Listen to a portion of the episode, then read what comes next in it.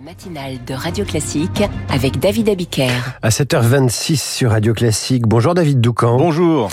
Réserve parlementaire cumule des mandats, culte de la transparence. Et si toutes ces pratiques du Nouveau Monde étaient en fait de fausses bonnes idées, la question agite la classe politique, débat glissant, glissant en perspective. Oui, euh, vous connaissez la réserve parlementaire. Eh Jusqu'en ouais. 2017, euh, chaque député et sénateur disposait d'une enveloppe de 130 000 à 150 000 euros dont il pouvait disposer librement pour aider au financement de projets dans sa circonscription. En 2017, la réserve parlementaire fut dépeinte comme un emblème de cet ancien monde qui devait trépasser. Discrétionnaire, opaque, clientéliste, les macronistes n'avaient pas de mots assez durs pour cette pratique que donc ils supprimèrent. Voilà euh, pourquoi ce qui va se passer aujourd'hui à l'Assemblée nationale a de quoi surprendre.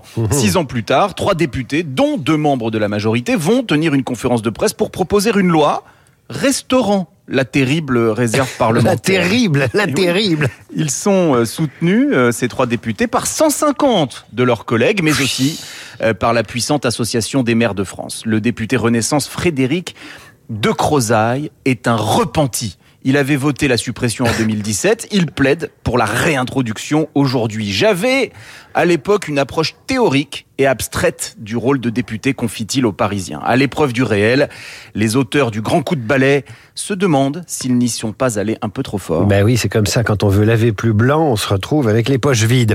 Et puis c'est la, la même musique sur le non-cumul des mandats. Oui, puisque le réel dont je vous parlais, c'est que la suppression du cumul et celle de la réserve parlementaire ont un point commun.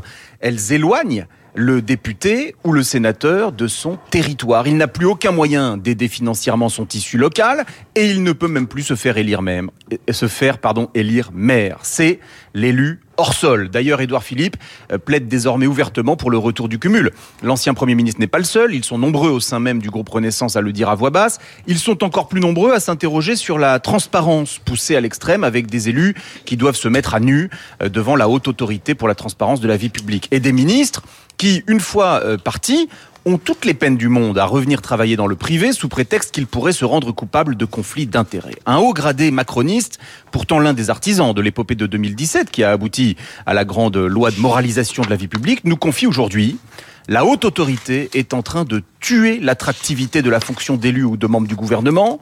Partir du principe que les gens sont par nature dans le conflit d'intérêts, c'est hyper malsain, dit-il. Et même cela relève du populisme.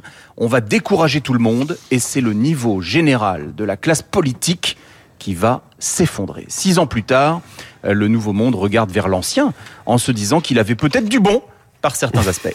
Signé David Doucan, dont vous retrouvez la chronique en podcast sur l'appli Radio Classique ou sur radioclassique.fr.